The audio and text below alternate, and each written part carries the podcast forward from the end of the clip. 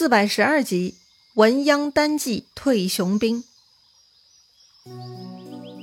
上回咱们说到，对于司马师换皇帝、杀大臣，冠秋简、文钦等人是看不惯呐，就起兵反抗了。不得已，司马师只能亲自带兵出来平乱。那么，如何平定冠秋简呢？司马师跟众人商议，光禄勋郑茂建议，应该要深沟高垒，以防守为主。他说呢。如今江淮之人锐气正盛，没必要跟他们直接交锋，不划算呐。再说冠秋简这个人不足为虑，虽然想法多，却没有决断。文清啊，更是有勇无谋。郑茂说呀，这就是亚夫之长策也。这里提到的亚夫嘛，就是西汉名将周亚夫了。之前介绍徐晃军营整肃的时候，也介绍过周亚夫。他呢，以治军严谨而闻名。其实，另一个典故中提到的“陈平不知前古之术”的时候，也提到过故事中的另一个右丞相周勃。那位周勃呢，就是周亚夫的老爸。反正啊，他们父子呢，都是西汉的重要臣子。周亚夫当年带兵抵御匈奴来犯，他守卫细柳，也是防守为主。最终呢，匈奴退走了。所以郑茂要引用周亚夫的例子，听上去嘛，似乎有些道理。但监军王基反对。王基说呀，如今淮南的反叛并不是真正的军民造反，他们都是被冠秋简的势力所逼，不得已而跟随的，所以呢，就得速战速决。只要我们大军压境，他们必然土崩瓦解。司马师嘛，更认同王基的说法，所以他立刻下令进兵，屯驻于阴水之上。中军嘛，直接屯在阴桥之上。这个阴水呢，在如今的河南省东部，又称沙河。在安徽境内汇入颍河，是淮河的支流哈。王基又说，南顿是个好地方，非常适合屯兵，千万要抢在冠秋简之前占领此地。那南顿又在哪里呢？南顿呐，靠近项城，离冠秋简更近一些哈，隶属于如今河南省周口市下辖的项城市。好，谁出主意谁办事。司马师啊，立刻让王基带领前部兵马到南顿城下寨。抢占先机，这个司马师的动作不少哈。那冠秋简呢？他呀，听说司马师亲自带兵南下，冠秋简呢，在项城也聚拢众人商议对策。先锋葛雍说呀，南顿是个好地方，依山傍水，非常适合屯兵，千万要抢在司马师之前占领此地呀。嘿，居然他跟王基想到一块儿去了。冠秋简很认同，立刻带兵出发了。可是。半路上呢，他收到消息说南顿已经有人马下寨了。啊，不会吧？冠秋简一开始不肯相信啊，直到他亲眼看到漫山遍野魏军军旗，才知道自己是来晚一步了。正在冠秋简郁闷之时，下面呢又传来战报，说是东吴孙俊提兵渡江来袭击寿春了。哎呀，这一下真的大事不好了。这前有司马师，后有孙俊，管秋简呢被两头夹击，处境很危险。想来呢，还是寿春基地更重要。管秋简呢，只能连夜带兵从南顿又跑回项城了。看管秋简跑了，尚书复古呢向司马师提议，管秋简这次退走项城，无非是担心吴国袭击寿春，所以呢，将军可派三路军分头进攻，一路取乐嘉城，一路取项城。再一路去寿春，这样淮南之卒必然退走啦。此外呢，兖州刺史邓艾足智多谋，可以让他去乐家接应，必然能够破敌呀。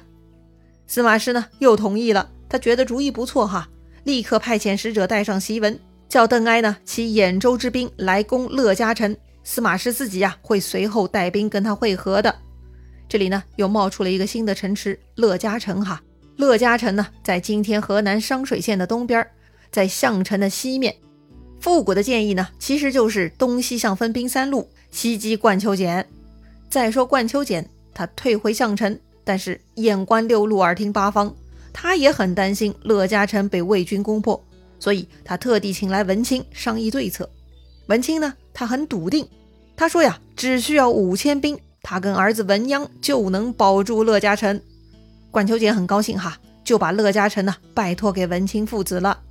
话说当时文钦父子呢正在半路，接到前军报告，说是乐嘉诚西面都是魏军，看样子有一万多人呐。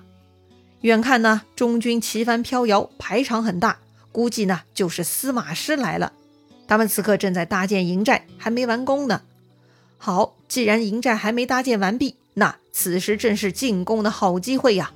文钦的儿子文鸯这就向父亲提议说呢，待到今夜黄昏，兵分两路，请父亲带兵从城南杀过去，文鸯自己呢带兵从城北杀过去，约定半夜三更时分在魏寨会合。要说这个十八岁的文鸯，正是青春年少、血气方刚之时。他身长八尺，威风凛凛。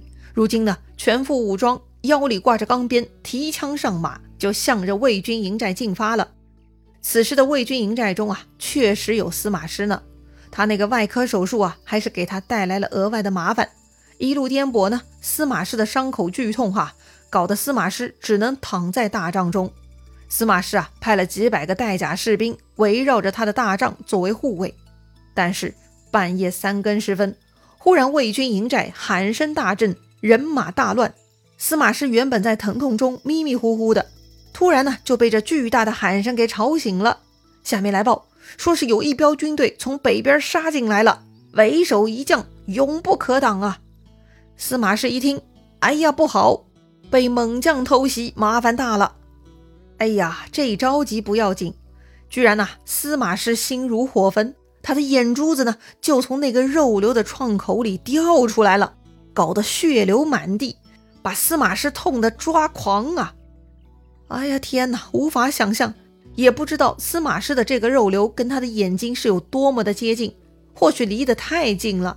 这回做肉瘤切除手术，居然把眼睛内部跟面颊也给打通了。否则，眼珠子又怎么能从肉瘤的洞里滚出来呢？太惊恐了！更悲催的是，司马师呢还不敢大声叫唤，就怕影响军心。他呢只能强忍住剧痛，把棉被都给咬烂了。带病出征，那就是在玩命啊！话说呢，那个勇猛少年文鸯，他确实生猛，冲入魏军营寨如入无人之境。他左冲右突，任何人都挡不住他。但凡有人试图阻挡，文鸯呢，一手钢鞭，一手长枪，阻拦之人是无一幸免，要么被长枪刺死，要么被钢鞭抽死。哎呀，这位少年呢，简直到了神挡杀神，佛挡杀佛的地步了。虽然文鸯很厉害，但是呢，他毕竟只有两千五百人，都已经半夜三更了。按理说，他老爸文钦也该过来会合了，可是啊。这文鸯边杀边等，却始终没有等到他的老爸。文鸯呢，好几次都试图进攻司马氏的中军，但中军护卫森严，文鸯呢都被弓弩队给射退了。虽然不能杀入中军，文鸯呢还是在外围继续厮杀，一直杀到了天亮。天亮了，终于传来鼓角声音，又有军队过来了。文鸯以为是他父亲哈，不过呢，似乎也不对。约好父亲是从城南杀过来的。而这个声音呢，却是从北边过来的，有些不对呀。果然，冲过来的呢，不是文钦的队伍，而是接应司马师的邓艾队伍呀。邓艾呢，也很勇猛，他直接单挑文鸯。这两个人呢，居然在一起打了五十多个回合，不分胜负。看来邓艾也有两下子哈。既然邓艾缠住了文鸯，魏军呢，就渐渐聚拢，把文鸯队伍呢，给包围起来了。文鸯手下众人也不甘心被包围，纷纷各自逃散，只留下文鸯一个人还在跟邓艾对战。文鸯看情势不妙，也不恋战了，他找了一个空当，冲开魏军就向南逃跑了。这个时候呢，魏军士气上来了哈，几百个魏军将领都精神抖擞，拍马追上来，一直呢追到乐家桥边，眼看呢就要追上文鸯了。就在这个时候，突然前面的文鸯不跑了，他勒马回头。朝着魏将们大喝一声，然后呢，就直接冲入魏将阵中，扬起钢鞭是一顿猛抽。很多魏将呢，居然猝不及防，被钢鞭抽得滚落于马下。没有被抽到的，也都不自觉地向后退了哈。看他们向后退了，文鸯呢，扭头就走了。哎呀，这小子胆儿肥呀！一个人还想退走我们这么多人？魏将们聚在一起，一番商议。没道理，我们这么多人害怕这样一个臭小子呀！于是呢，魏将们再度拍马追赶文鸯。文鸯回头一看，哼，这群鼠贼还敢来追，他勃然大怒，骂道：“鼠辈，你们不要命了吗？”一边骂呢，一边就扬起钢鞭，再度冲回魏将阵中，再一次挥鞭打死了好几个人，又一次就镇住了这群魏将。然后呢，文鸯再扭头走人了。哎，就这样，文鸯跑，魏将追，魏将追，文鸯扭头呢，抽死几个。然后嘛，魏将就停下来，看文鸯又要走远了，魏将们又不甘心，又来追。然后呢，文鸯又扭头过来抽打。哎，就这样重复了四五次，最终呢，文鸯杀退了所有的魏将，厉害呀！果然文鸯勇猛啊。那么，到底他父亲文钦是怎么了呢？为啥没有按照约定来魏军营寨会合呢？哎呀，这个呀，说起来也是丢人哈。这位老兄啊，居然迷路了。山路崎岖，这位老文同志眼神不好，走着走着就原地打转，在山谷中迷了路。他迷路了不要紧，害得他儿子没有接应，最终又被邓艾给杀退了。文钦呢，在山里转了一夜，天亮了才找到出路。来到魏军营寨附近，发现魏军似乎赢了，也不知道儿子去了哪里。文钦不敢冒险，只能不战而退。但是呢，他的行踪还是被魏军给发现了。他们追着文钦猛攻，逼得文钦呢只能带兵往寿春方向逃跑了。文钦跑了，还要不要继续追呢？这个时候啊，司马师手下的尹大木站出来提建议了。他说呀，文钦必然没有造反之心。想必是被冠秋俭逼迫才会这样的。尹大木说自己愿意去找文钦，劝他投降，能够劝降自然最好了。司马师呢同意了。可是尹大木为什么有把握能说服文钦呢？其实啊，尹大木跟文钦呢还算是好朋友，他们都是曹爽的旧日部下。哎，不对呀。不就是尹大木骗曹爽说司马懿只落水发誓，只要兵权不害性命的吗？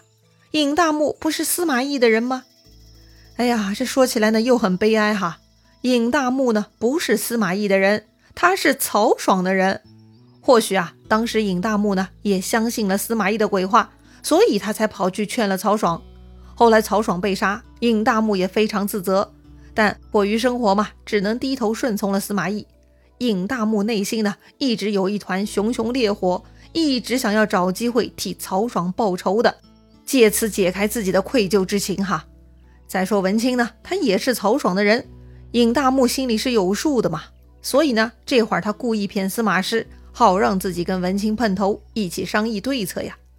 没想到吧，司马懿虽然杀绝了曹爽，但是人心呐，并没有完全争取过来呀。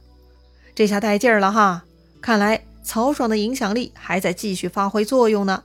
那么反司马势力能否成功呢？他们能否有所作为呢？精彩故事啊，下一回咱们接着聊。